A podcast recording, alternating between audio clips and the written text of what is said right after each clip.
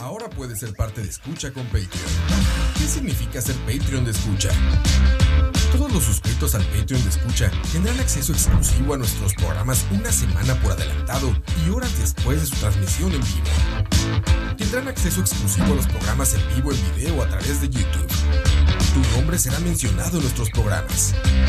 Y para los Patreon Premium tendremos un artículo de escucha, como gorras y tazas como los que utilizamos en los programas. En Escucha, nos esforzamos mucho por darte contenido variado, divertido, informativo y opinión sin filtros ni censura. Ahora, tú puedes ser parte de esto y ayudarnos a mantener el proyecto creando más y mejores podcasts, donde el más importante de todos es el escucha. Escucha.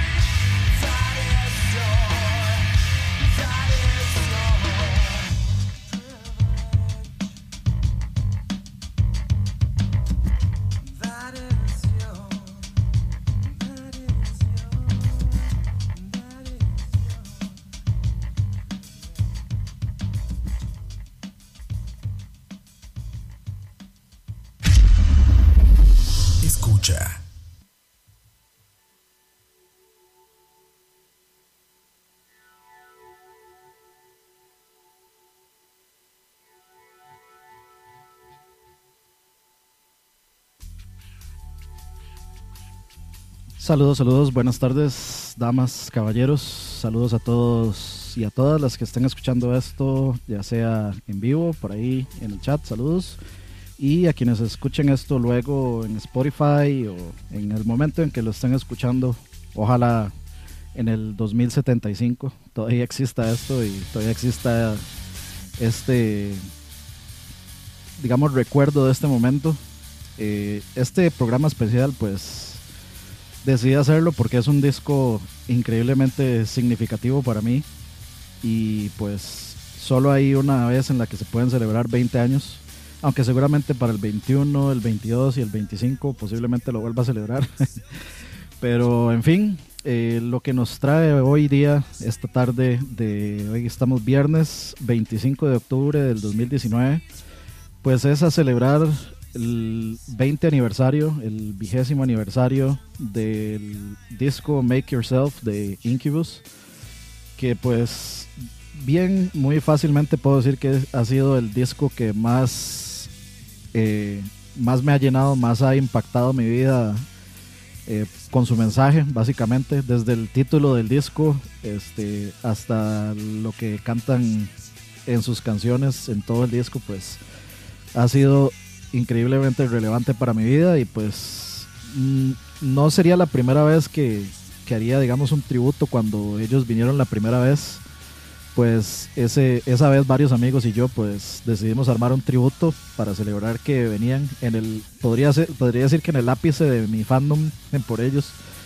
Y pues eh, ahora que es el 20 aniversario y me hubiera encantado este, poder haber organizado algún tipo de viaje alguno de los conciertos del 20 aniversario eh, que están haciendo una gira de, eso. Me hubiera encantado ir, lamentablemente pues fue algo así muy, muy de repente para mí y no pude, no pude ir, pero esta es mi forma de celebrarlo, a, mi manera, digamos, diría Frank Sinatra. Entonces, pues aquí estamos. La primera canción que escucharon se llama Privilege, eh, Privilegio. Obviamente habla de cosas que a veces eh, damos por sentado, que son privilegios, eh, desde la libertad hasta cualquier cosa que a veces uno en su vida da por sentado, pues esta canción toca el tema de que a veces no nos damos cuenta de los privilegios que tenemos, y no me refiero obviamente a privilegios de ciertos tipos, sino al privilegio de llevar una vida, eh, una vida tranquila tal vez, de llevar una vida eh, eh que aún, aún con sus complicaciones, pues uno realmente no tiene forma de quejarse cuando ve lo que, lo que otras personas tienen que pasar, y pues más o menos de eso, de eso trata esta canción que pues es, una, es una muy buena apertura para uno cuando está adolescente. Este disco salió el 26 de octubre de 1999. Entonces, eh, saludos. Bueno, no soy Campes, soy Dani. Saludos a Michael Ovares. Como les decía, salió el, el, 26 de octubre del 99. Hoy estamos 25. Entonces, pues obviamente sería mañana, pero mañana tenemos un viaje eh, del colectivo de escucha que pues esperamos que salga un contenido que van a ver luego. No voy a hacer spoilers de qué es, pero esperamos que lo disfruten luego. Entonces, como no puedo hacer programa mañana, eh, decidí hacerlo hoy, un día antes de la, de la fecha oficial de celebración o de lanzamiento del disco, que es el 26. Y pues, eh, como les decía, vamos a escuchar el disco completo, vamos a hablar un poco de las canciones, de sus letras, Vamos a conversar un poco de la época, de anécdotas pues muy personales mías, eh, el significado de muchas eh, canciones y de muchas letras pues para mí y lo relevante que han sido. Y de ahí, ojalá les guste el especial, ojalá si nunca han escuchado el disco y ojalá este eh, les suceda tal vez como a mí y encuentren algún tipo de de importancia o de relevancia con respecto a, a lo que dice el disco. Y de ojalá en la de menos eh, resulten eh, tal vez influenciados o impactados por lo, por lo que dice de la misma forma en la que me llegó a impactar a mí de forma pues muy positiva diría yo. Entonces con eso dicho vámonos a la segunda canción. Esto se llama Nowhere Fast. Segundito. Porque se me olvidó que tengo que hacerlo así para que no se pongan automáticamente las canciones. Entonces, vámonos con esto que se llama Nowhere Fast y ya volvemos, muchachos.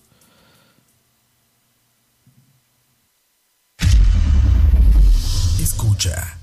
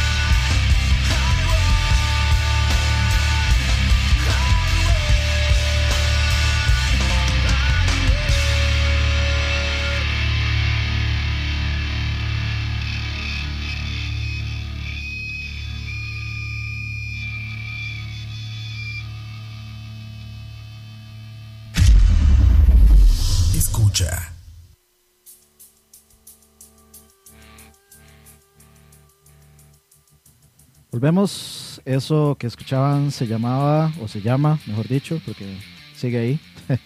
Nowhere Fast. Eh, saludos a los que vienen eh, conectándose ahí. Saludos a Campitos, a Carlos López Sáenz, eh, a Michael Ovares, Alan FM, 2930 Michael, bienvenidos. Y este, bueno, como les decía, vamos a hablar un poco de el significado de las canciones, o al menos la interpretación que yo tengo del significado de las canciones. Hablar un poco de la historia eh, de la banda y un poco de mi historia con la banda también, para complementar por ahí. Y bueno, este Nowhere Fast es una canción que habla sobre la incertidumbre del futuro. Eh, como se pueden imaginar, este disco salió en el 99, yo lo escuché como por ahí, o sea, yo realmente me senté a escucharlo eh, por ahí del 2001 y de ahí uno adolescente en esas etapas y eh, pues eh, eh, existen muchas incertidumbre, muchas cosas que uno se cuestiona. Por ahí en esas etapas eran la que yo eh, también me, me cuestionaba mucho sobre eh, si quería estudiar lo que realmente estaba pensando en estudiar, que era de ingeniería en informática. Al final me decidí que no, entonces pues obviamente la letra influye mucho en, en ver realmente este, la incertidumbre del futuro, hacia dónde va uno, si las cosas van a salir como uno quiere, si el, como dice la letra, si el viento va a soplar hacia, hacia mi favor o en mi favor, este, que tan, que si, si posiblemente he estado distraído con respecto a las metas que me he puesto y todo este tipo de cuestionamientos que uno se hace y siempre con, pues, con una mirada positiva hacia, hacia seguir hacia esas metas. Entonces, más o menos de eso habla eh, esta canción, bastante, bastante importante para mí. Todavía no llegamos a la más importante, ahí se, lo- se los voy a decir. Hay, hay dos muy relevantes para mí por ahí, que ya veremos. Pero en fin, eso era Nowhere Fast. Eh, ya les conté un poco de qué habla. Eh, como les decía, el disco salió en el 99. Y pues en el 99 estaba yo en noveno de cole. No, sé, no sé cuál será el equivalente. Eh, si son de algún otro, de otro país, no sé cuál será el equivalente. Noveno año de colegio, pues sería el noveno año. Si, si suman de escuela haciendo primer grado, pues sería el noveno año. Uno pasa de escuela a colegio acá en Costa Rica en, en sexto, o sea, séptimo es ya colegio. Sexto es escuela, séptimo es colegio. Y el colegio se acaba, si usted es de un colegio técnico, se acaba en doceavo año. Si usted no es de un colegio técnico, se acaba en el onceavo, me parece. Y este ya luego sigue la universidad. Entonces, para que tengan un poquito de contexto, eh, en caso de que no, no, no sean de acá de Costa Rica, no se maneje, digamos, el sistema educativo así similar. Eh, pero bueno, estaba en noveno de colegio. En el cole, pues de ahí uno tiene sus, sus altos y sus bajos. Ese año recuerdo muy particularmente que fue el año en que, no, para ver, sí fue en noveno creo, fue el año en que en el técnico Don Bosco, en el que yo estaba, eh, comenzaron a dar clases de, este, de corte y confección y de proyecto de corte y confección en ese año, pues a mí eh, yo me hice un boxer, un boxer que me quedó bastante bueno, me duró bastante tiempo. Este, y es vacilón porque son cosas que uno en ese momento, de como uno es un chamaco idiota que no, no aprecia ese tipo de habilidades eh, por de pensamientos machistas también en realidad. No, no, hay, no hay forma de no aceptar eso, de que uno piensa que el corte y confección es algo para, para mujeres y así, y no se da cuenta de lo útil que puede llegar a ser eso en un futuro siendo uno de soltero y viviendo independiente. No, no va a buscar a ver quién le, quién le haga ese tipo de, de cosas. Pero este recuerdo muy particularmente eso de, de, ese año. Entonces, no sé si tienen ustedes ahí alguna memoria de 1999, alguna memoria curiosa, pero eh, más o menos eso, eso refleja mi 1999. Eh, por ahí más o menos fue eh, donde yo empecé a entrarle pues a, a la música, digamos al, new metal, llam- llamémosle, Korn, Limp Bizkit, Deftones, estaba en el ápice de, digamos, de popularidad. O todavía no, yo creo que el ápice puede haber sido como en el 2000, 2001, por ahí, en la parte más, más alta de su popularidad. eh, me parece que anda por ahí. Pero sí, este, me gustaban esas bandas, me gustaba Korn, me gustaba Limp Bizkit, eh, me gustaba Cold Chamber, me gustaba Seven Dust, un montón de gente ahí, todavía tengo los discos por ahí. Este, dice Carlos López, yo estaba jugando burra en quinto de la escuela. 19- 1999 Metropolis Part 2, Scenes from a Memory, cierto también. Cierto, es cierto eso. Y más o menos, vamos a ver, fue como en el 2001 la, la vez que vino Mike Pornoy aquí a firmar, o sea, a una firma de autógrafos en La Voz. Creo que fue en el 2001, si mal no recuerdo. Entonces por ahí anduvo, le, anduvo cerca, le anduvo cerca. Eh, yo tengo una foto todavía por ahí mía de con Pornoy. Y es foto de las, o sea, foto old school, o sea, de las reveladas. En ese tiempo todavía no habían, no, sí habían, creo que sí habían cámaras digitales, pero eran bastante inalcanzable para uno de clase media. Entonces, de, yo tengo una foto ahí old school con Mike Pornoy que y tengo un montón de cosas ahí autografiadas, unos parches y unas cosas. eh, pero sí eh, fue bastante, una anécdota bastante curiosa. Me topé mucha gente. De hecho, eh, los trillizos Cartín, que son muy amigos de Herbert, y bueno, son los que trabajan en Tree, eh, Interactive, si mal no recuerdo, es Tree Interactive, eh, y hacen videojuegos. Yo me acuerdo haberlos visto a ellos tres la primera vez en esa firma de, perdón, en esa firma de autógrafos. Y ellos, o sea, uno humildito ahí con un parchecito y los llegaron con sus platillos marca este Sabian y, y etcétera. Y uno ahí todo, este, este, todo humildito con un parche que tuvo que entrar a- ahí, ahí mismo a la voz a comprarlo porque no, no, no, no tenía para, para algo mejor. Este, cámaras digitales de 2 megapíxeles a 500 mil. Sí, sí, sí, esa, esa era esa época, ese contexto. Así que, eh, más o menos para poner en contexto la, la, época en la que estábamos. Y pues eran épocas de CDs, por supuesto. Eran épocas en las que yo en el bulto cargaba como 50 CDs. Andaba mi Discman, por supuesto. Todos los CDs, Power Beats. Sí, yo creo que sí es un yo creo que sí era un Power Beat. Inserte música de Cojito en Charlavaria, sí. sí, sa- sad, sad music, inserte sad music. Eh, pero sí, este era en en esos tiempos yo andaba mi bulto, pero cargado de CDs. O sea, a mí me asaltaban y me robaban CDs. O sea, yo me ponía a llorar, me robaban el Discman y todos los CDs del mundo. Y pues era una época en la que yo era así, pero uber recontra super fan de, de la banda. Entonces eh, me di a la tarea en esos tiempos todavía, de donde era complicado conseguir cosas. O sea, no era tan sencillo, todavía era un poquillo más complicado este, yo me di a la tarea de comprar todo lo que encontraba, todos los singles, eh, lo- los singles este, de Europa, los singles de Asia, todos los, eh, todo lo que tuviera, digamos, la, la marca de ellos, todo lo, lo compraba. Entonces tuve todos los singles, desde el primer disco de ellos hasta, hasta lo que había en ese momento. Eh, me acuerdo que compré en eBay eh, unos eh, drumsticks, unos bolillos autografiados por todos ellos, por los miembros originales de la banda, excepto el DJ original. El DJ original eh, lo echaron en, en el Science, el disco anterior a este, y entró pues eh, Chris Gilmore, que es el que sigue actualmente en la banda. Y estaba pues el bajista original, Alex Katunich, que eh, se puso de nombre Dirk Lance por una broma. Entonces en los créditos salen como Dirk Lance, que es pues es como de actor porno. Entonces como que esa era la broma. Y este pues esos están autografiados por ellos. Los, digamos, los, los originales, no tan originales, pero sí los más, los que en mi opinión son los más relevantes. Eh, a mí sí me hace falta, así extraño al bajista original, me parecía un, es de mis bajistas favoritos y tiene un proyecto, o tuvo un proyecto que se llamaba Willis eh, Nerve Clinic, muy tuanis, este, que es así bastante funky, que era lo que siempre me gustó mucho de, de lo funky y, y las líneas de bajo.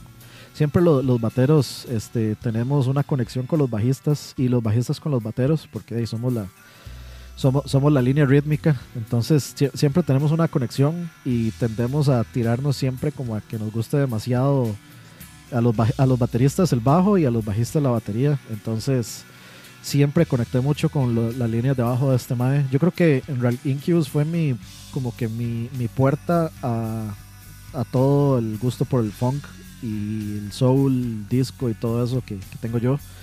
Entonces, eh, eh, realmente me hace falta las líneas, las líneas de bajo de ese mae que eran super funky con mucho slap, a pesar de tener un ser pesadito. O sea, tenía líneas de guitarra pesaditas, buenos riffs.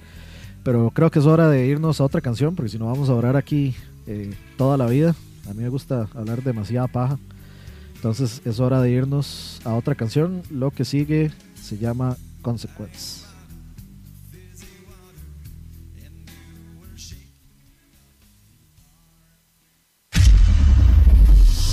Escucha.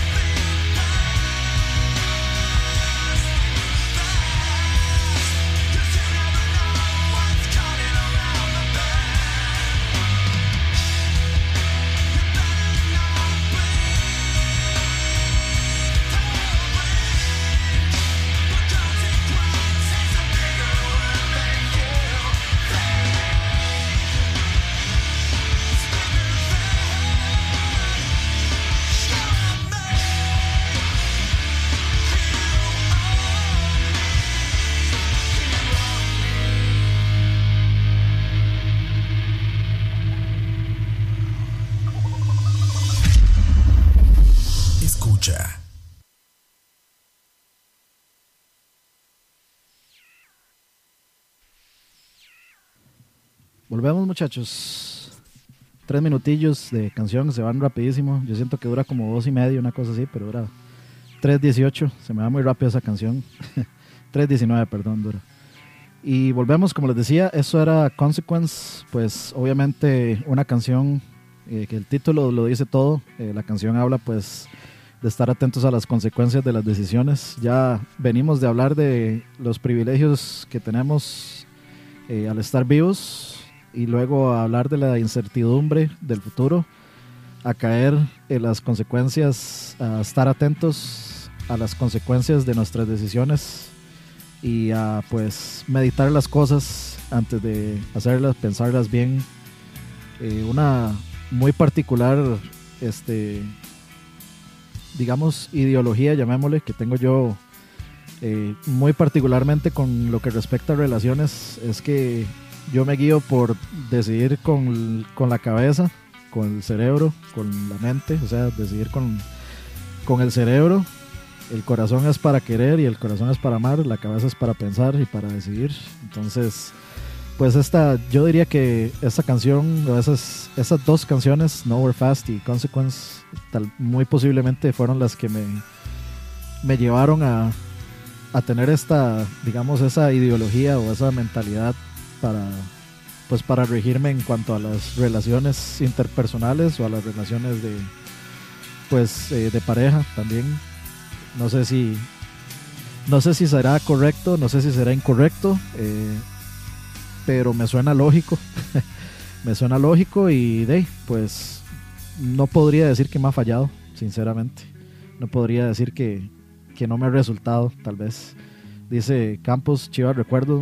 Este, de, yo creo que eso, es lo, bonito de, de devolverse. O sea, primero, Stone es tener un disco también con el que uno se identifique tantísimo. Creo que todos, creo que todos tenemos uno. Y si no lo tienen, sigan buscando sigan buscando, siempre va a haber un disco que a ustedes los va a impactar de una forma muy importante en su vida.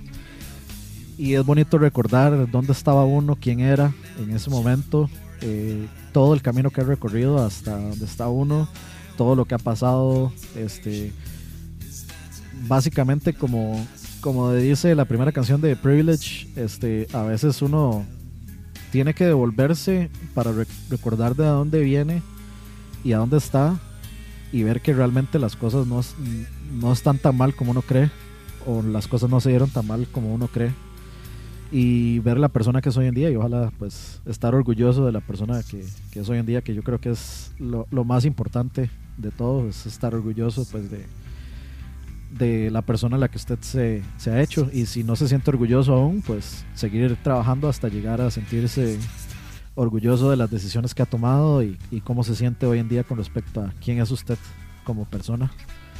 Pero bueno, en fin, eh, decía Consequence, pues eh, canción sobre hacerse responsable y da darse cuenta de cuáles van a ser las consecuencias eh, de mis decisiones o de las decisiones que vamos a tomar. Y bueno, en el 99, ¿qué más? 99 estaba en noveno año de cole. Este, vamos a ver, creo que fue en el año anterior, sí, fue en octavo de cole, donde pues a mí me comenzó a, a interesar mucho aprender a tocar batería y ahí fue donde conocí, digamos, a, a mi mentor, eh, una persona que admiro muchísimo, un grandioso baterista, no es muy conocido, pero este sí me parece un grandioso baterista y percusionista, se llama Juan Carlos. Y él eh, tiene una banda que se llama Zona eh, que pues tocan música digamos pop rock por llamarle de alguna forma y pues él siempre siempre tuvimos como gustos muy muy similares musicalmente. Y recuerdo que la primera vez o sea yo ya hacía air drumming. Me encantaba hacer air drumming porque obviamente no tenía batería no existía no, no existía ni siquiera la la noción de que, de que yo iba a comprar o, podía comprarme o mis papás me podían comprar una batería, eh, eso jamás, o sea, eh, no, no le iba a pedir algo así a mis papás, era una, pues era una, una, inversión bastante importante de dinero como para pedírsela a mis papás en esas épocas. Aunque estoy seguro que tal vez lo hubieran podido hacer, pero no, no era algo tal vez como que mi conciencia me hubiera dejado este, hacer.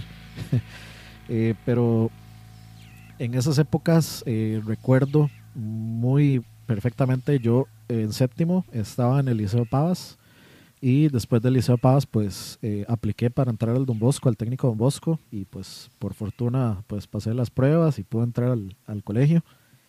Y pues en ese colegio pues sí tenían eh, digamos más accesible el, el, aula de música con los instrumentos que habían ahí que pues eh, al hablar de instrumentos pues era de, digamos, eh, flautas y cosas así, y tenían una batería, una batería que usaba pues eh, para actos cívicos y cosas así. En el Liceo de Pavas eh, normalmente sí tenía un aula de música y todo, pero la usaban las bandas de ese momento. Eh, eh, les parecerá curioso, pero digamos, si alguno de ustedes llegó a escuchar la banda de Ska Garbanzos, el baterista, o sea, ellos eran de Pavas, o algunos de Pavas y ensayaban en el Liceo de Pavas. Mecatelio, yo recuerdo cuando Johnny Man este, pasaba cobrando 100 colones por, por tocar una cancioncilla ahí con, con un mae que andaba con unos bongos. Entonces eh, pasaba cobrando 100 colones y qué, mae, cancioncita, cancioncita, y le daban 100 colones y el mae desechaba una cancioncita. Mecatelio en sus inicios, digamos, antes de que, pues de ahí se metieran ya a hacer las cosas profesionalmente. Era, fue bastante vacilón. Y en el Don Bosco, pues yo recuerdo vívidamente eh, la primera vez que, que yo me senté en la batería de ahí. Nunca me había sentado en una batería. Y la primera vez que me senté, eh, recuerdo que toqué una canción de Gandhi completa. Este, y casi que, o sea, digamos copiada, calcada. No era, por supuesto que no era una canción complicada de Gandhi, era una canción sencilla. Creo que había sido. ¿Cuál, cuál había sido? No me acuerdo. No me acuerdo si fue el, el Invisible o cuál, cuál había sido, pero me acuerdo que toqué una canción de Gandhi y esa fue la primera vez que toqué, que me senté y toqué una batería.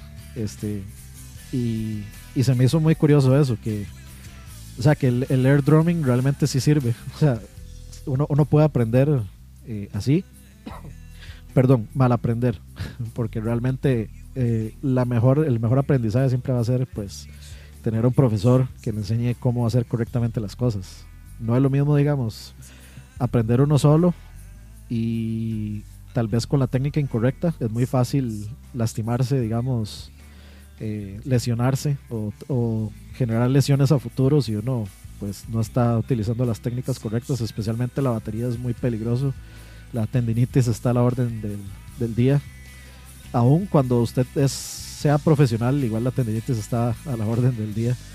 Eh, pero bueno, en fin, eh, en, ese, en esa época, pues eh, en ese momento en donde, me, donde descubrí, digamos, completamente a la, batería como instrumento y, que me gustaba mucho, pues decidí meterme a la banda del, colegio de Don Bosco, o sea, la, parte de percusión, eh, la banda que marcha en el Festival de la Luz y pues en ese año sí, protegerse los oídos también. Protegerse los oídos en los conciertos también, que es algo que yo no hice para el de Foo Fighters y, y me arrepiento un poco porque Exacto, tinnitus. Tinnitus, para los que no saben, dice Campos, muchos bateristas sufren de tinnitus. Eh, tinnitus, para los que no saben, es cuando usted tiene como eh, una especie de feedback. Feedback es como cuando suena y, se le queda ese, ese timbre, digamos, o ese feedback en el oído permanentemente. Eso es tinnitus. Y pues eh, es este es bastante incómodo y bastante feo. Si ustedes han visto la película Baby Driver, ahí ellos cuentan que por un accidente él queda con una tinnitus permanente y él usa, música. O sea, siempre anda con audífonos y usa música para ahogar el tinnitus con la música. Porque yo me imagino que cuando, cuando a mí me ha dado, digamos, cuando usted sale de un ensayo o de un concierto y queda con ese timbre ahí, a uno le molesta, es incómodo, es, es, es feillo. Entonces, eh, de que, quede eso permanente, pues es bien feo. Así que, pues, ya saben, muchachos, a cuidarse. eh, a cuidarse, lleven, o sea, no tienen absolutamente nada malo que ustedes lleven ahí unos. Inclusive no tienen que comprarse nada. Si quiere, com- se compran una chunchita de algodón y se ponen un poco de algodón en los oídos y eso ya ahoga un poco el. Ayuda a ahogar un poco el sonido también. Y les ayuda también, eh, aunque no lo crean, ustedes pueden apreciar aún más eh, los sonidos con ciertas, como con el algodón. Entonces ustedes pueden apreciar un poquito mejor. Es, curio- es bastante curioso, pero al menos a mí me funciona eh, mucho así. Y bueno, como les decía, pues eh, en ese momento eh, fue cuando decidí entrar a la banda del, del técnico Don Bosco. Y ese mismo año, pues me tocó marchar al Festival de la Luz eh, tocando redoblante.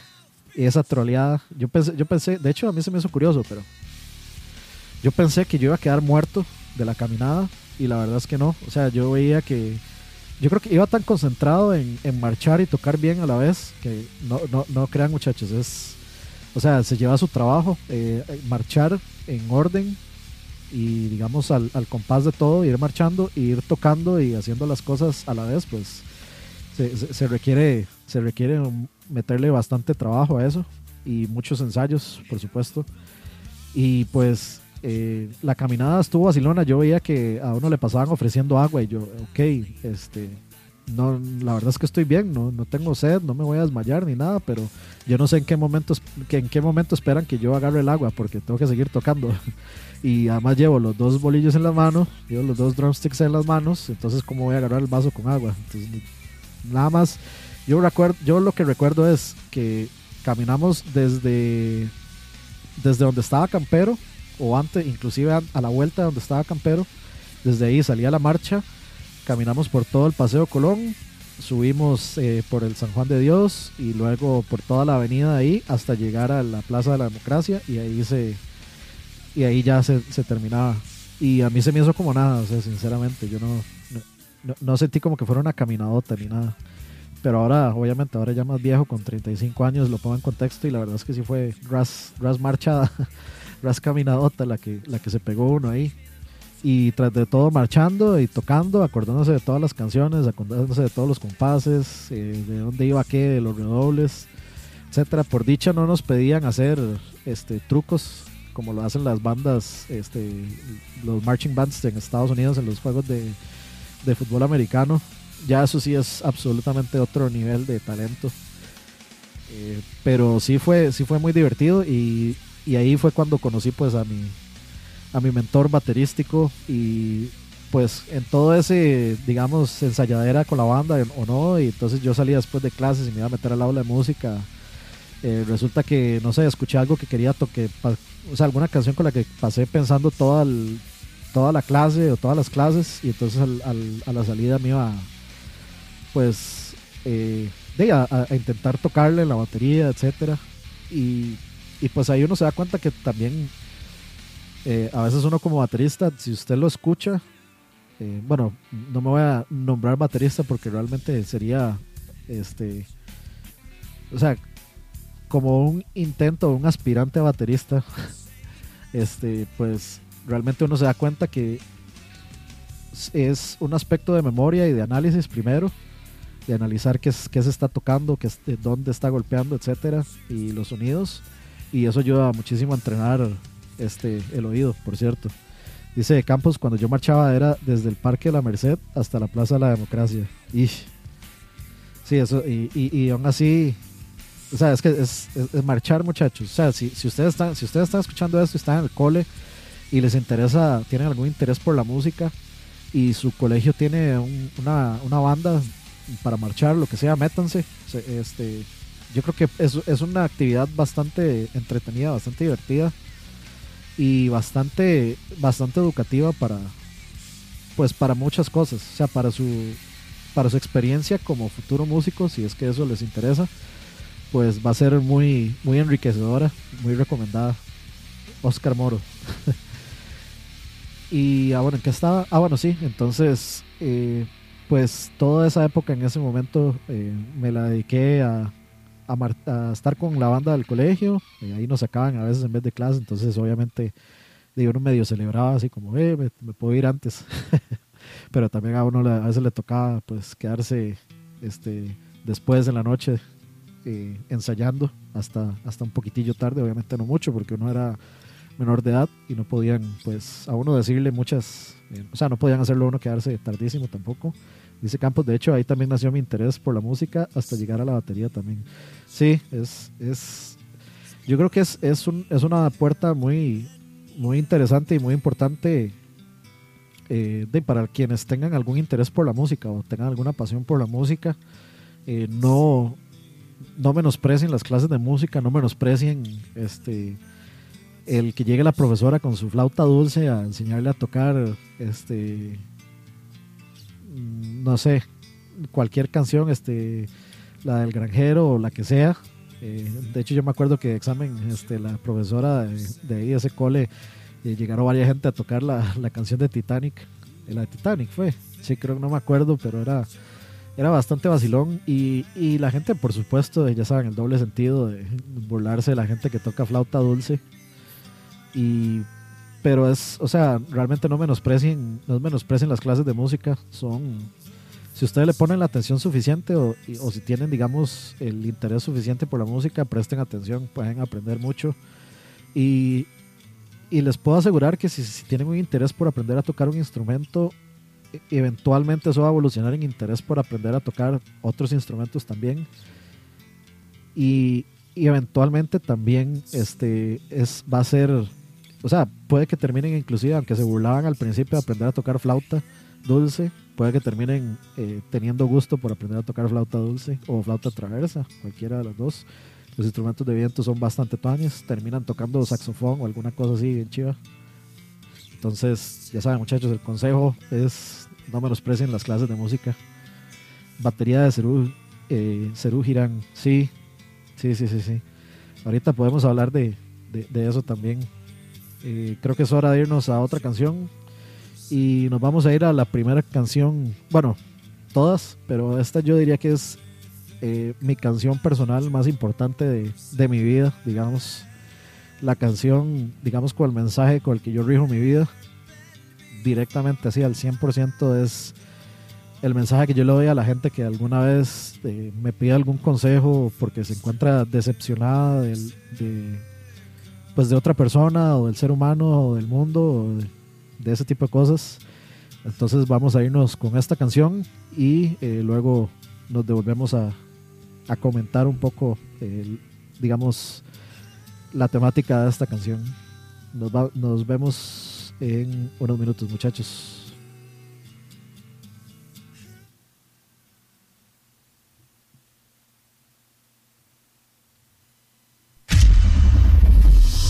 Escucha.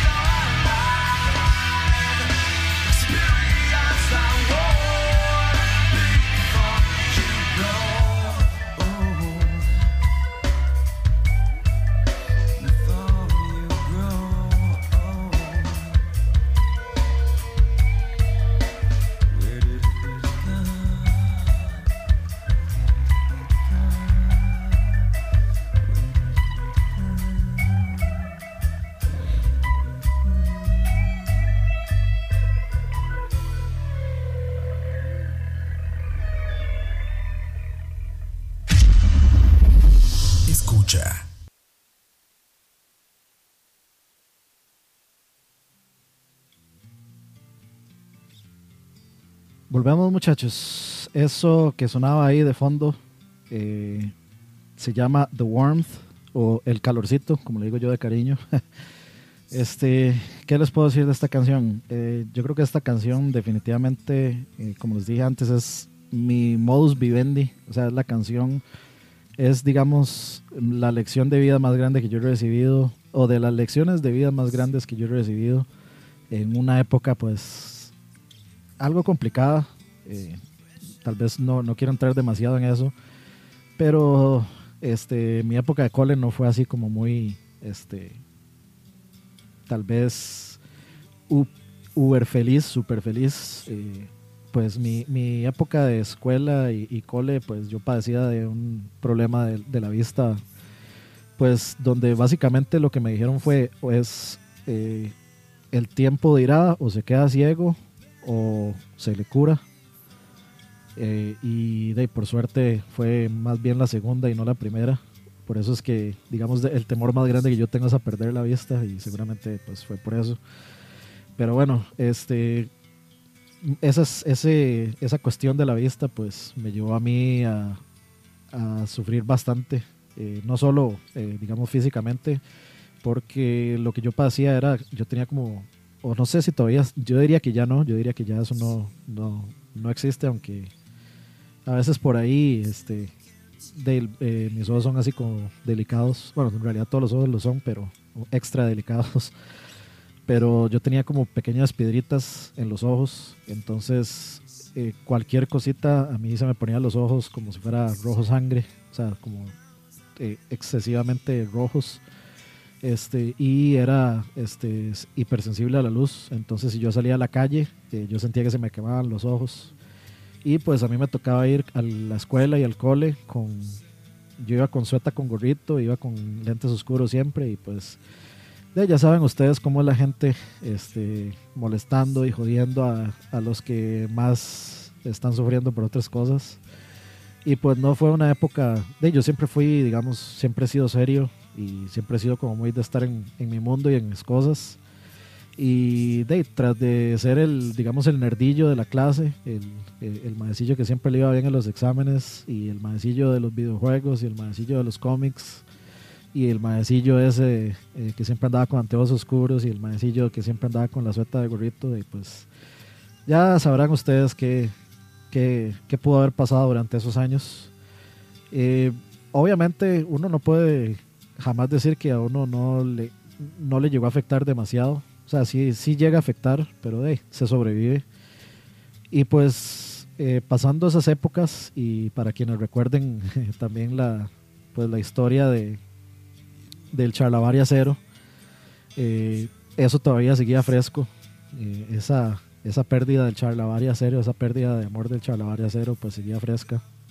Y por esa pérdida hay otra canción más adelante que es de las más relevantes para mí.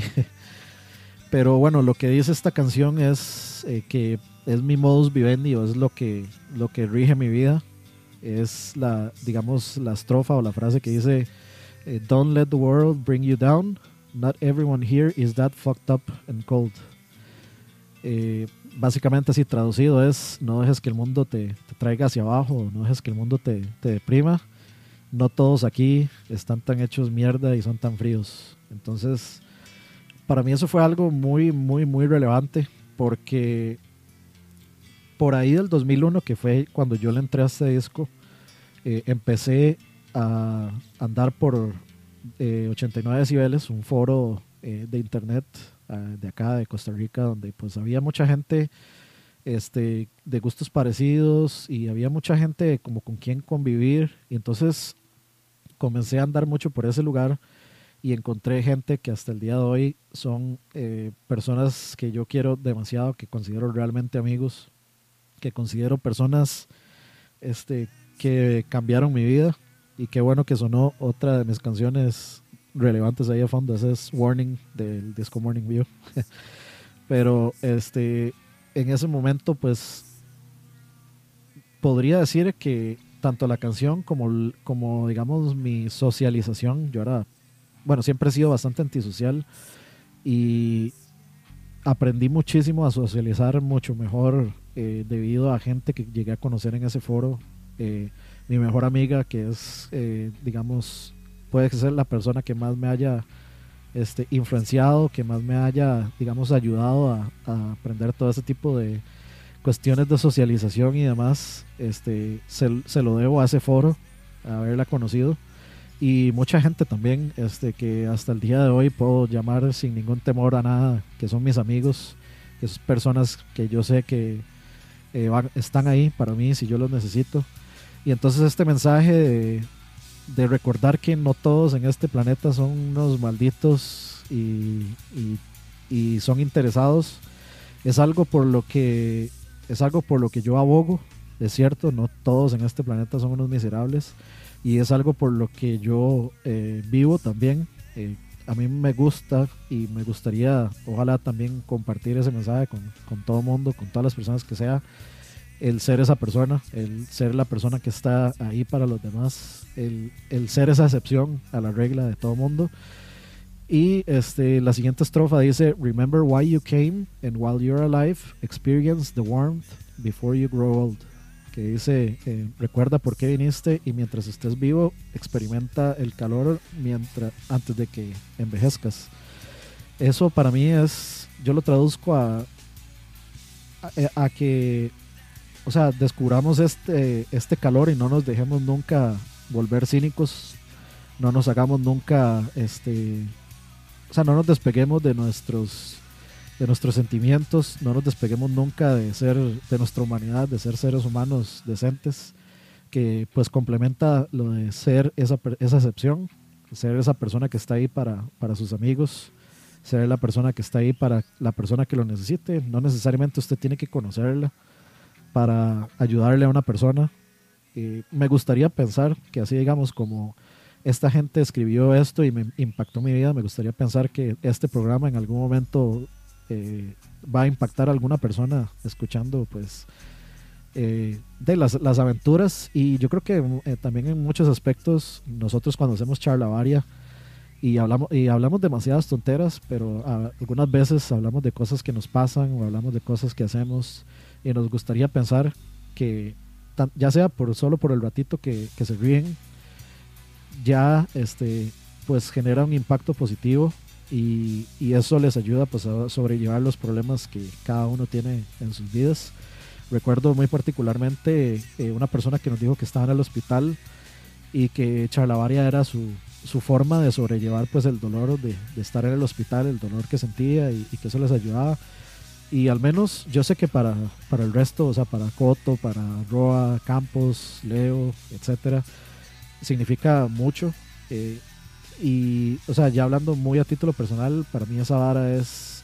Yo creo que es, es una de las razones por las que yo eh, siempre quise hacer música, como para llevar un, mensaje tuanis, para impactar a la gente de esa forma.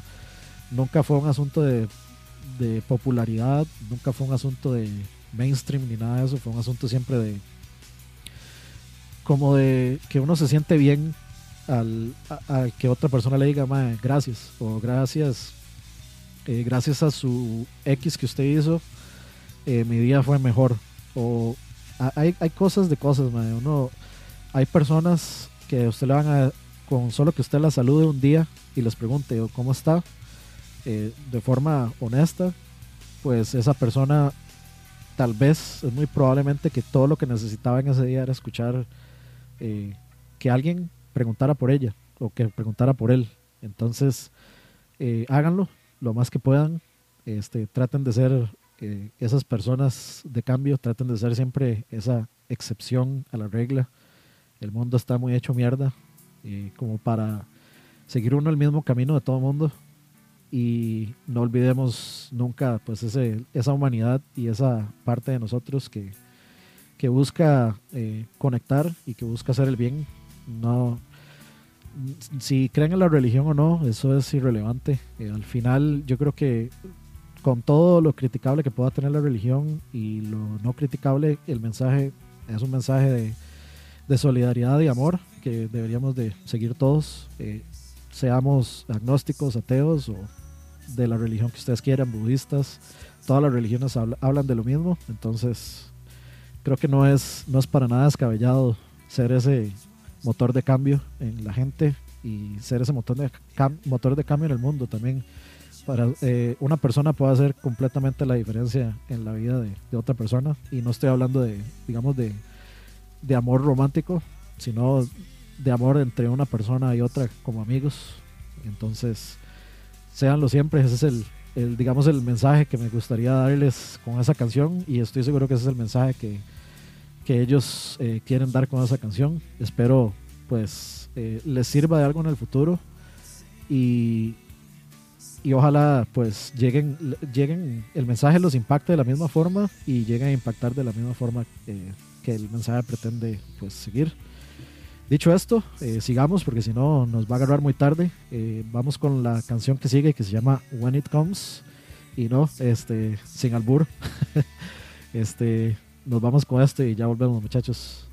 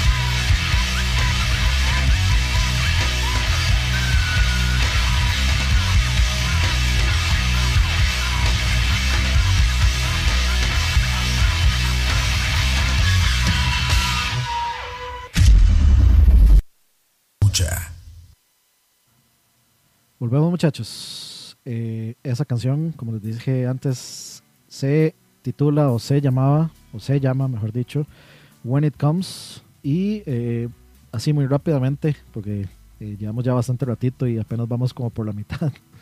Este, bueno, eh, la temática, bueno, como les dije antes, también este, pues son interpretaciones mías de las letras, pero la letra habla más o menos sobre cuando a uno en la vida este, le ofrecen soluciones, eh, digamos el camino fácil, el camino simple, el camino sencillo, soluciones eh, fáciles y rápidas a pues cuestiones complejas. Eh, dice por ahí la letra este que eh, what I want and what I need is and ¿cómo es? is and will always be free. O sea, lo que quiero y lo que necesito siempre va a ser y siempre será gratis.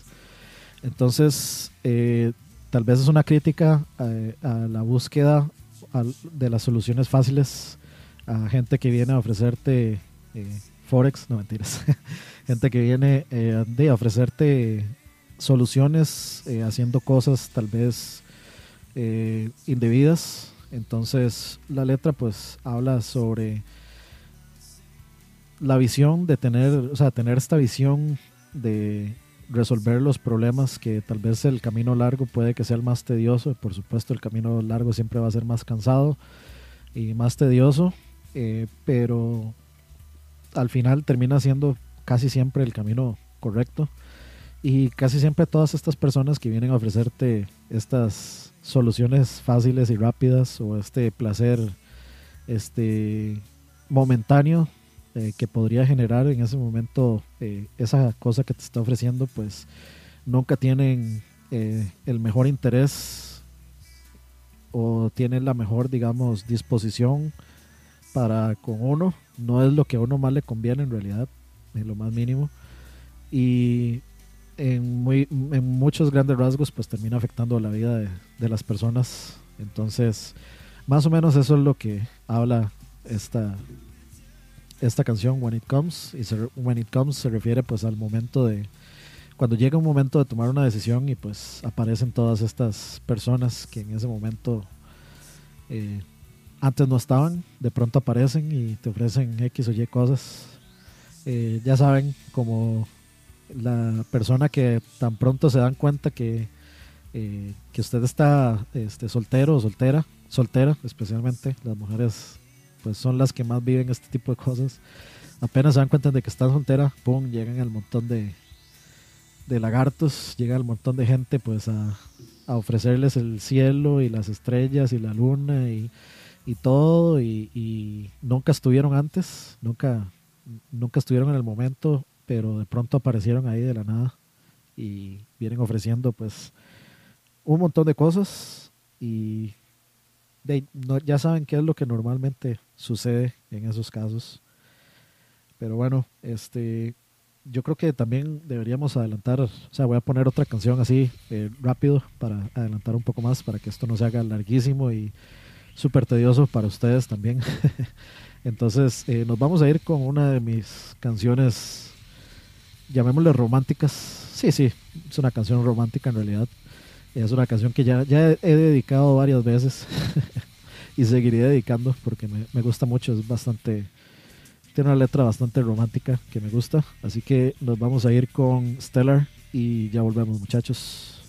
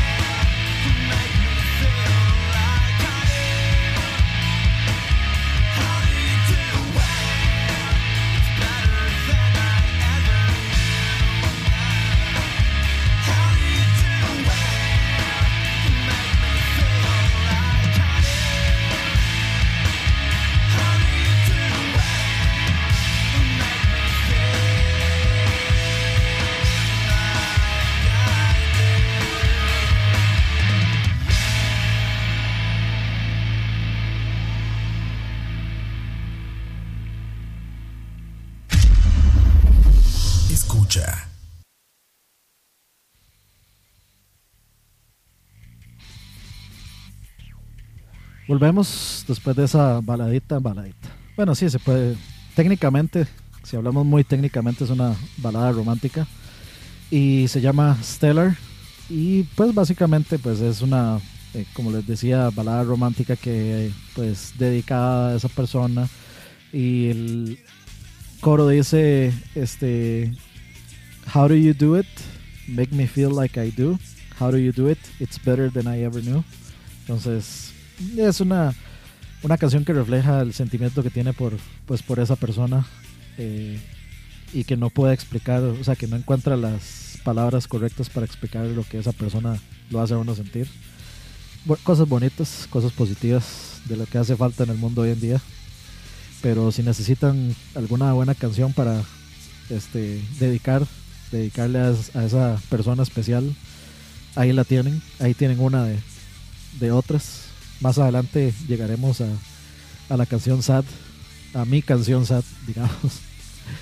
Eh, pero bueno, eso fue Stellar. Eh, ¿Cuántas veces? En realidad no, no muchas veces de que esta canción no siento solo a personas que por las que realmente pues tuve algún algún sentimiento pues intenso y bueno en esas épocas eh, 2001 inclusive como por ahí todavía ve- venía saliendo de venía saliendo de sentir aquello por, por la persona de la historia del Charla Variacero Al- ustedes ustedes recordarán como por esa época fue donde ya pues ya yo dije que que ya que iba a dejar de sufrir lo mismo que iba a dejar de sufrir ya era eh, pues demasiado.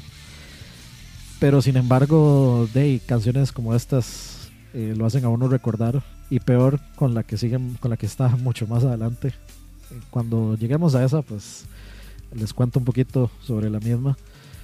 Pero sí este es una canción que a mí me gusta mucho, me gusta mucho la línea de bajo. Es una canción que he hecho eh, por la cual a mí me gustaría aprender a tocar bajo, eh, para aprender a tocar esta canción. Obviamente mm, no creo que sea una canción sencilla de aprender a tocar, tiene ahí algunas técnicas eh, complicadillas.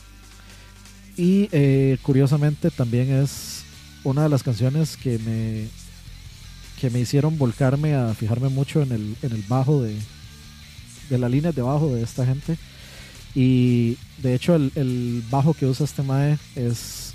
Yo tengo tal vez como meta antes de morirme el llegar a tener tal vez un, un cuarto de música. Este, y me gustaría tener entre, entre mis, digamos, planes está tener una guitarra PRS, ojalá parecida a la que usa Mike el guitarrista de Incubus, en el video de Pardon Me, mismo color y todo, si pudiera encontrarla, pero estoy seguro que eh, es una guitarra que podría valer como por ahí de 5 mil dólares. Entonces, con que haya un modelo eh, más baratito este y más accesible, pero con el mismo color o la misma pintura, pues con eso, con eso me doy por, por satisfecho. Entonces, y el otro, pues es tener el bajo eh, que tiene o que usaba, no sé si todavía lo usará, no sé si estará activo, el bajo que usaba eh, Alex, el bajista original, que es un eh, Warwick, marca Warwick, y pues yo lo quiero, es uno, me parece un bajo chivísima, que también es, el, es la misma marca de bajos que usa el bajista de 311. Si nunca han escuchado 311, algún día pondré algo de 311 para que escuchen. Eh, pero sí, es como, tiene un tono muy funky y un acabado en madera muy, muy bonito. Y eso es como mi sueño. Mi sueño es algún día tener esas dos, esa guitarra y ese bajo. Y batería, pues tuve la mía, pero la vendí porque básicamente en mi casa no existe espacio. Si yo armo la batería en mi cuarto, no entro yo. Entonces, pues es un asunto complicado eh, tener una batería en mi casa. Si eventualmente cuando ya viva en algún lugar solo, pues eh, pudiera llegar a tener un cuarto de música, pues volvería a comprar una batería y tendría mi batería armada y ojalá tener un estudio ahí y poder hacer toda la bulla que quiero y invitar gente y tocar y hacer eh, no sé una fiesta con música y ese tipo de cosas esos son sueños, sueños locos de uno sueños que uno siempre ha querido este, tener Y, y andando, digamos, de, sala de salas de ensayo en salas de ensayo, pues he visto lugares. Hay una en Escazú donde solíamos ensayar, solía ensayar con mi antigua banda One String Puppets. Este era muy chida porque era una casa y era una era un como un lugar eh, aparte. La casa súper linda. Obviamente era una casa enorme. Se nota que era gente de plata en Escazú. Y pues, eh, de hecho, ahí es donde se grababa So Far Sounds, creo. O alguno de esos especiales. eh, los grababan ahí. Y era, era chivísima ese lugar porque había como unas, una mesita de piedra, de esas como de parque. Y un montón de zacate y árboles. Entonces uno podía salir y se tomaba sus fresquitos allá afuera. Y luego entraba y tocaba más música. Entonces era un ambiente muy, muy chiva. Se, se sentía así uno como medio, medio banda pro. y eso es lo que algún día me gustaría tener, así como un lugar así. Un lugar así donde, va, déjale, déjale tomarnos unas birras y a tocar, a hacer un bullo un rato. Y es, es, un, es un sueño, ojalá, eh, no sé qué tan realizable pueda ser, pero ojalá, ojalá lo pueda cumplir. Vamos a ver cómo, qué, nos, qué nos depara el futuro con respecto a eso. Y bueno, momento de seguir con otra canción para no quedarnos estancados. Eh, sigue la canción titular del disco, eh, Make Yourself, eh, una canción, una letra muy relevante y de hecho es para mí de las más relevantes justamente por la temática que trama, eh, que, que tiene, la temática que tiene. Y entonces la comentamos luego de escucharla. Se llama Make Yourself y ya volvemos muchachos y señoritas y todos los que estén escuchando luego de esto en Spotify.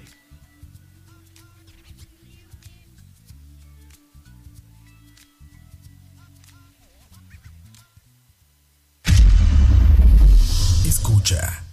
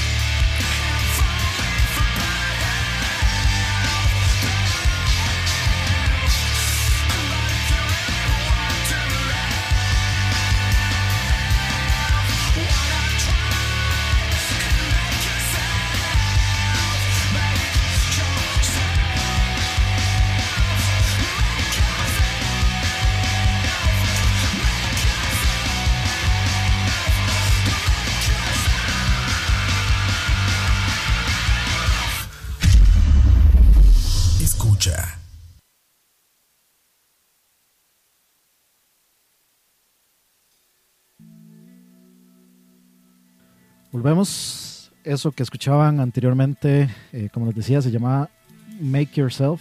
Y eh, pues se puede ver de varios puntos de vista esta canción. eh, lo pueden ver desde un eh, punto de vista, eh, eh, digamos, psicológico, de personalidad. Lo pueden ver desde un punto de vista social, digamos, político, político-social, si así lo quieren ver.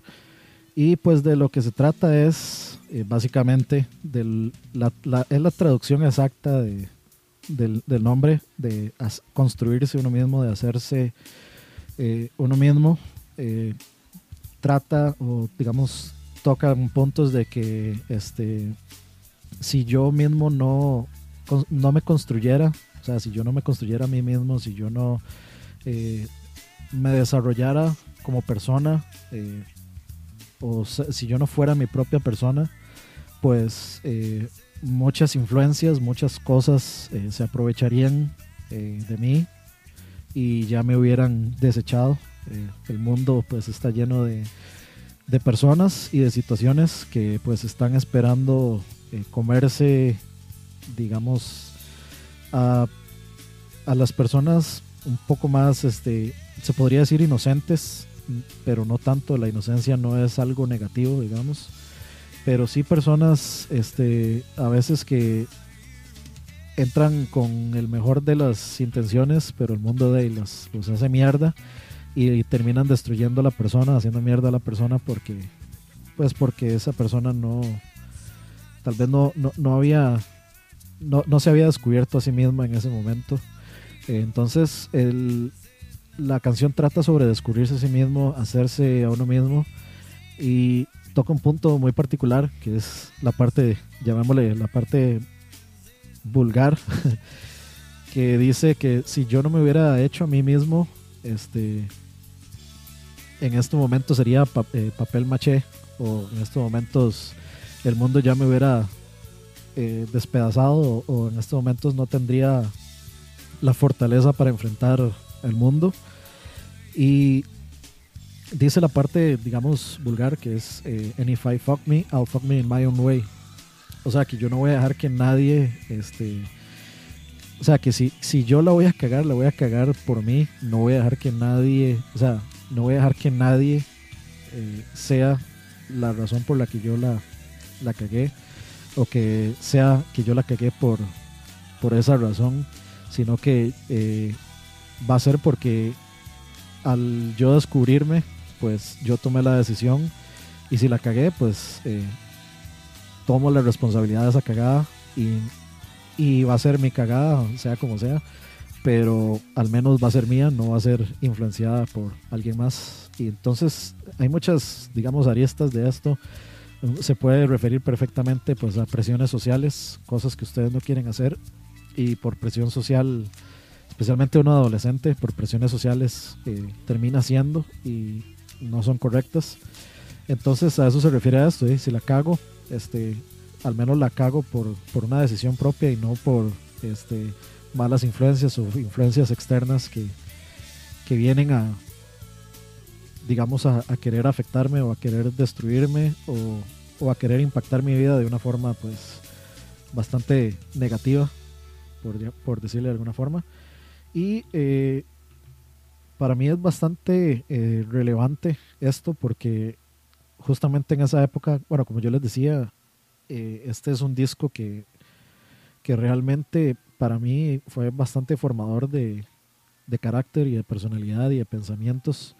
Entonces a mí este concepto de, de ser uno mismo, eh, de aceptarse como uno mismo es, especialmente eh, pues en épocas donde habían tantas cosas que no eran, bueno, todavía lo siguen haciendo, pero habían un montón de cosas que no eran bien vistas, ¿sí? ya saben, el, eh, no era no era popular ser geek ni nerd ni, ni nada de esas cosas, no era popular este ser el mae que salía súper bien siempre en los exámenes, eh, nada eso era bien visto, todo eso estaba mal, el ser el maloso de la clase y, y salir mal y quedarse y todo eso era lo bien visto, era lo que estaba bien.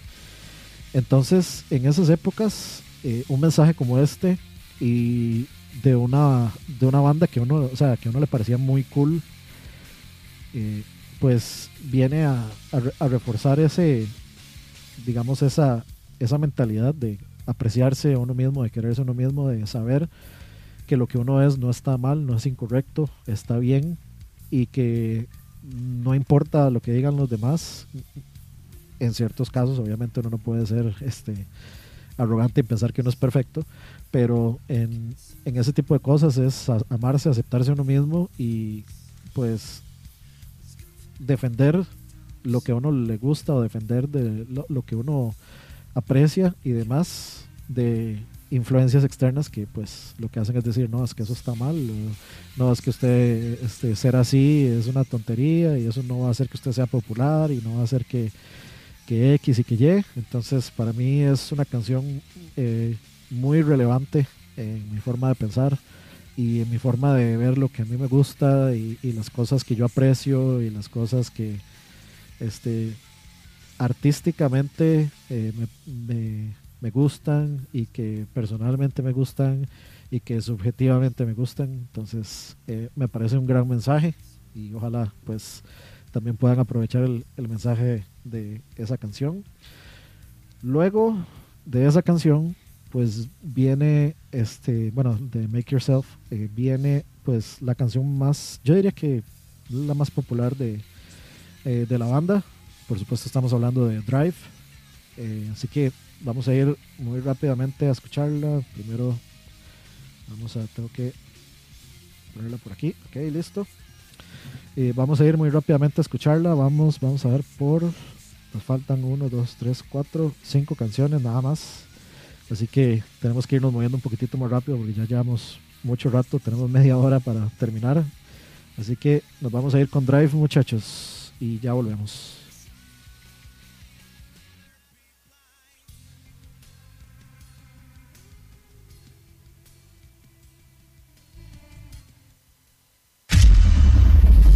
Escucha.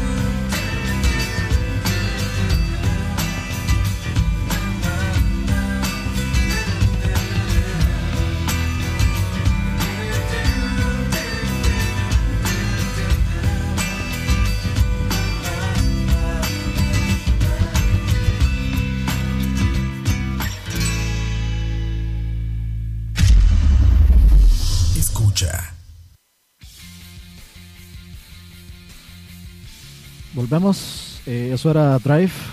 Estoy seguro que todo el mundo ya había escuchado esa canción alguna vez. O la ha escuchado a Opa, perdón. La ha escuchado de reojo por ahí. Eh, posiblemente yo creo que sí es la canción más popular de ellos. Eh, al menos cuando salió, definitivamente era la canción más popular de ellos. Eh, los singles de este disco del Make Yourself fueron Stellar, eh, Pardon Me y Drive, creo, nada más. Sí, sí, nada más. Eh, y Drive, por supuesto, fue creo que la canción más exitosa. El video es muy bueno también. Y pues de lo que trata es básicamente de tomar las riendas de la vida sin importar lo que el futuro le traiga a uno, sea, sea que tal vez está pasando por un mal bache o está pasando por eh, una situación muy positiva. Sin importar lo que pase, pues voy a tomar el control de mi vida. Hold your wheel and, eh, hold your wheel and drive. Básicamente eso.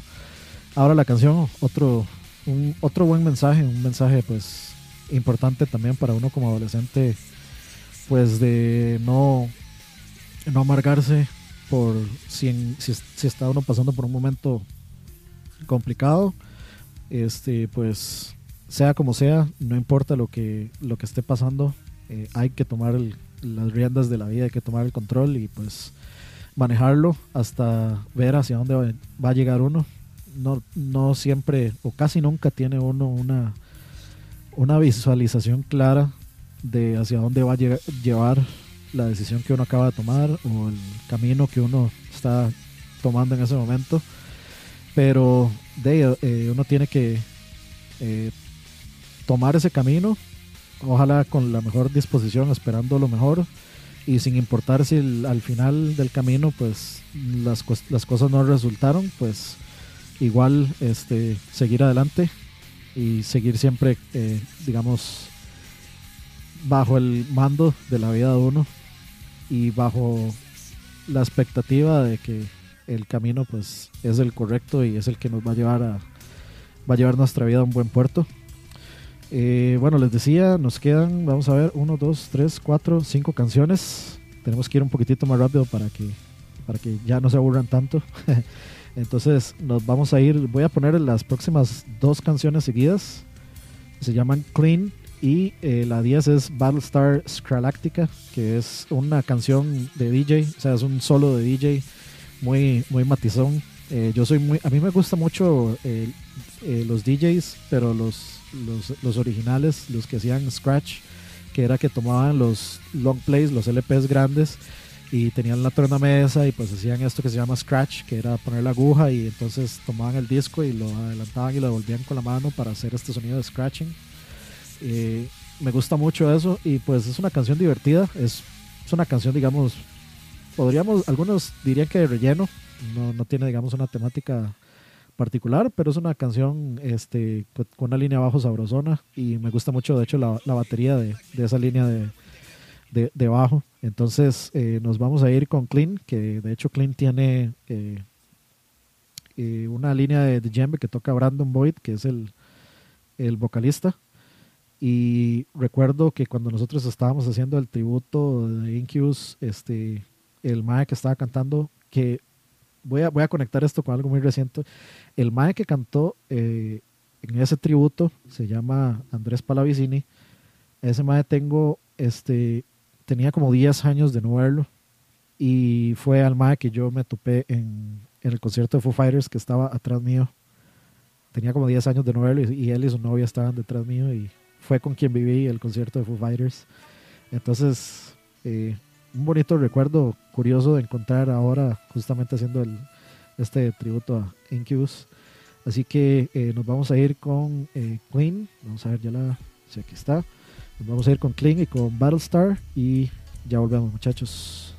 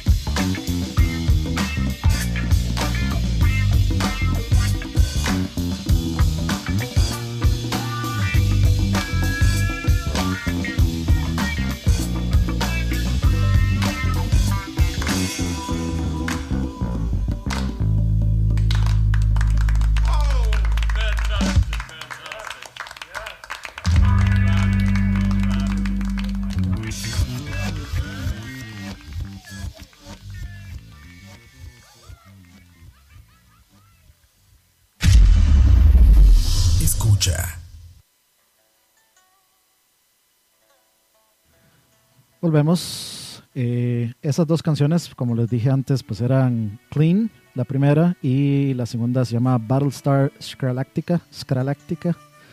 Y bueno, Clean es una canción, pues es más que todo una canción, bueno, la interpreto yo como una canción de pareja. Cuando se da una situación en la que la pareja, pues, alguien no quiere decir cuando algo le molesta y se lo guarda y se lo guarda y pues la otra persona está frustrada de que eh, no, o sea, que esta persona no, no habla y le dice qué es lo que le molesta.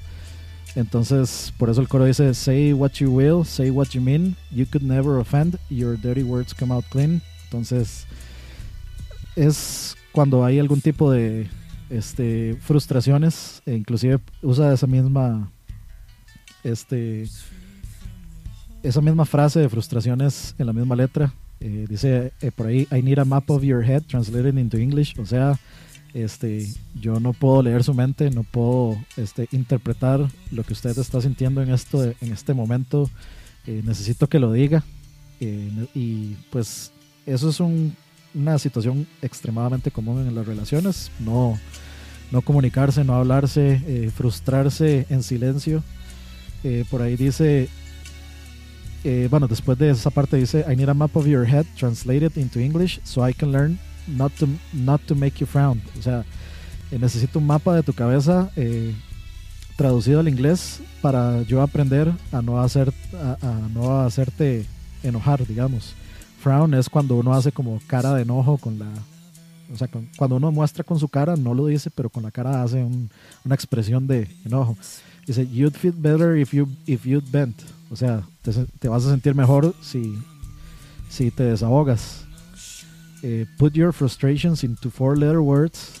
Eh, pon tus frustraciones en, en, en palabras de cuatro letras. O sea, si uno le tiene que decir fuck you o fuck off, este, que lo diga. Y luego dice, and let them out on mine, the most weather ears in town. Entonces lo que dice es que, o sea, que aunque se lo, aunque se, o sea, que lo diga y que aún así no, pues, el decirlo va, va a causar menos problemas que el guardárselo y tener pues que las dos personas estén frustradas. Una por la situación y la otra porque la otra persona pues no, no, no expresa la frustración que tiene en ese momento. Entonces pues de eso habla esta canción Clean. Y como les dije pues Battlestar es una canción instrumental, funky, eh, con es un solo de DJ digamos, eh, con un bajo muy chiva, eh, una batería muy chiva y por supuesto un acompañamiento de guitarra muy eh, este, mu- muy melódico, como siempre. Y llegamos a las tres canciones finales. Llegamos a la nota sad, porque la que sigue es posiblemente la canción con la que yo más he llorado oyendo. Este, por, ya saben ustedes la historia de mi primer amor en Charlavaria Cero. Si, no, si no la conocen, pues pueden ir a escuchar el Charlavaria Cero y por ahí va a estar. Eh, pero esta canción, aún hoy en día, eh, yo la escucho y siempre pienso eh, pues en ella. Y yo creo que eso nunca va a dejar de, pasar. Esa canción siempre me va a hacer pensar en ella. Es una canción sencilla, es una canción de una letra triste que habla sobre básicamente pues extrañar a esa persona y lo que esa persona eh, hacía sentir. Entonces vamos a irnos rápidamente con I Miss You y volvemos eh, con las últimas dos canciones.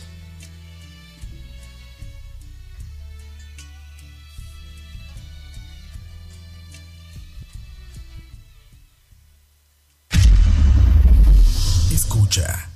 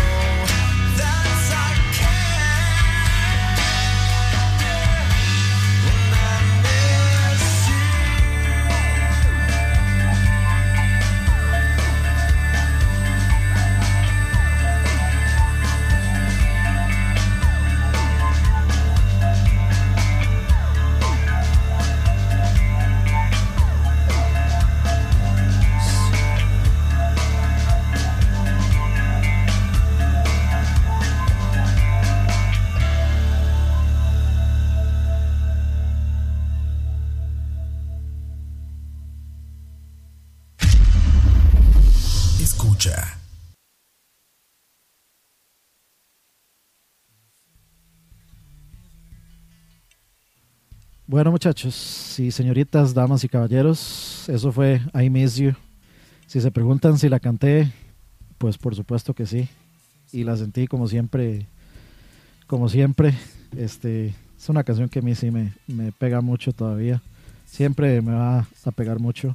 Es una canción sencilla, román- romántica no, más bien de desamor, porque es pues una, una ruptura, este, tal vez por un error de, de la persona. Entonces, eh, pues es difícil y aunque en mi caso tal vez no, nunca fue por un, un error de alguna persona, fue por cosas fortuitas. Igual, este, pues hay partes de la canción que con las que con las que digamos conecto demasiado, como por ejemplo hay una parte donde dice I smell your skin on the empty pillow next to mine. Eso a mí este, me llega mucho. O la parte de You do something to me that I can't explain. Eh, so would I be out of line if I said I miss you? O sea, es como eh, de el, el hecho de que de todavía sentir tanto por una persona y que ya no esté ahí, pues creo que todos entendemos ese sentimiento. Eh, aunque muy particularmente esta letra, pues es dedicada a una persona, y también puede ser dedicada este, a otro tipo de cuestiones que uno extraña, pero no quiero, no quiero hacer que dediquen canciones tristes. pero bueno, eh, esta fue, este fue el momento sad de, del, especial. Eh, como les dije, pues es una canción que a mí irremediablemente me recuerda pues a esa persona de, del Charlavaria Cero, eh, que todavía pues yo creo que nunca, nunca va a dejar de estar ahí y esa canción siempre va, siempre va a estar ahí, este, acompañando a esa persona por el resto de mi vida seguramente. Ahí quedará. Y eh, nos quedan las últimas dos canciones. Eh, la que sigue es Pardon Me, eh, posiblemente la segunda canción más popular de ellos. Eh, creo que una de las canciones que me hizo enamorarme de la banda eh, fue de las primeras que escuché, definitivamente. Perdón. Eh, del, por el video de MTV también, muy, muy particularmente también por eso. Y la guitarra que usa Mike en, en el video de esta canción es la guitarra que yo siempre voy a querer. O sea, hasta el fin de mis días voy a intentar comprar una guitarra PRS Paul Reed Smith eh, con el mismo color, del mismo color que la que usa él en ese video. Y es un sueño, como había contado por ahí antes. Y de, ojalá podamos, podamos llegar a, a ese punto. Entonces, vamos a irnos con lo que queda, que es Pardon Me. Y cerramos con la última canción del disco. Ya volvemos, muchachos.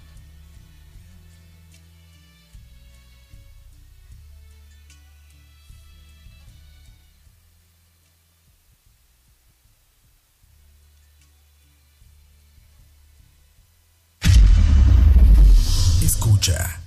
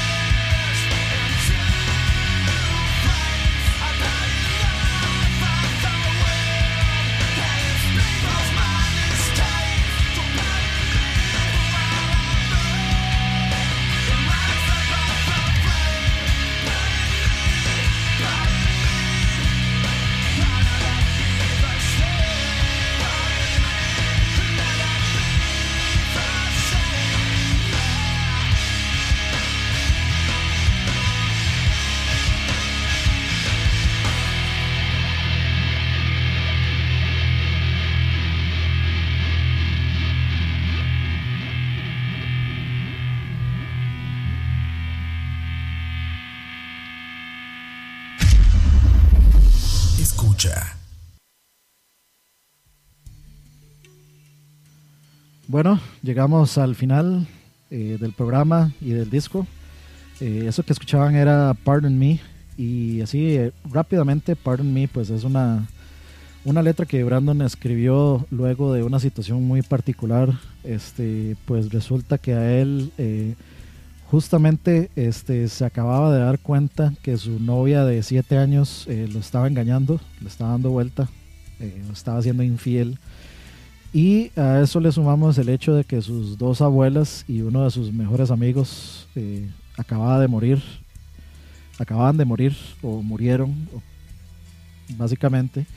Y pues eh, él entrando, eh, no me acuerdo si era como una tienda de discos o una tienda de libros, este vio, creo que era un periódico donde había una persona que supuestamente había muerto de una este o, había muerto quemado de una combustión ahí medio extraña entonces él se escribió en la mano pardon me while I burst into flames y básicamente de lo que trata este la letra de lo que trata la canción es en esos momentos cuando uno está digamos cansado de de que a veces la vida a uno le tira mierda por todo lado y por todo lado y no le da tregua a uno.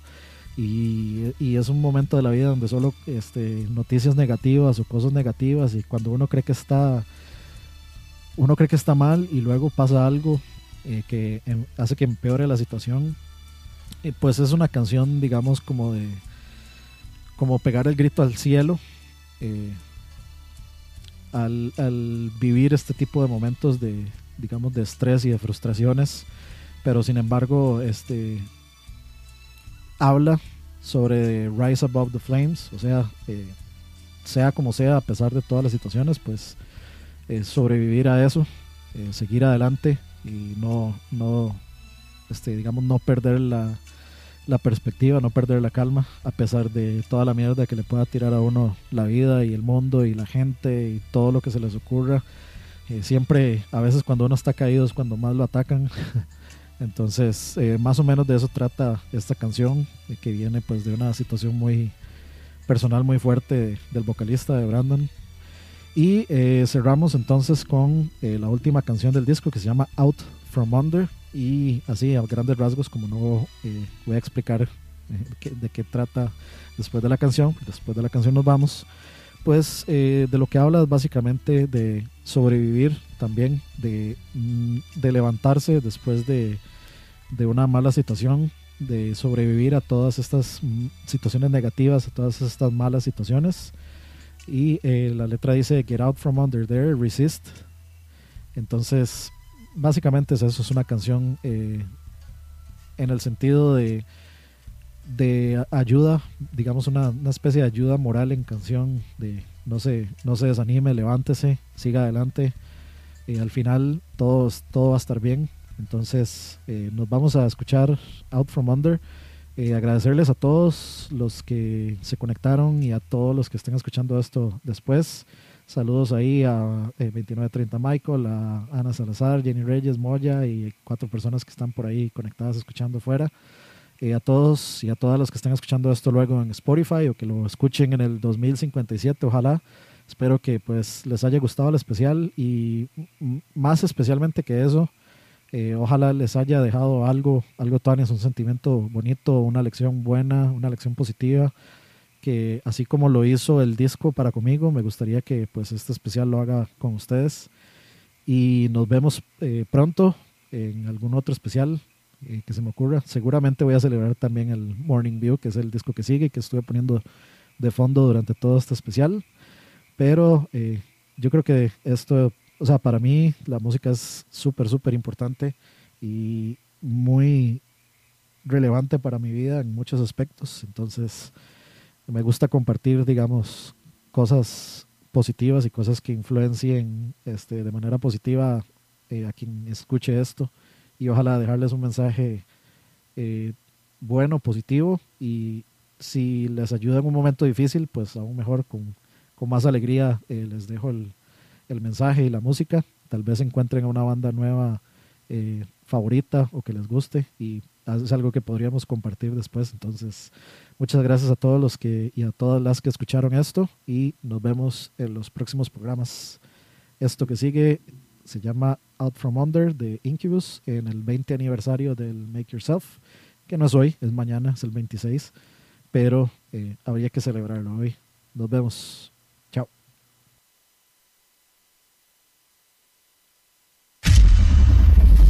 Escucha.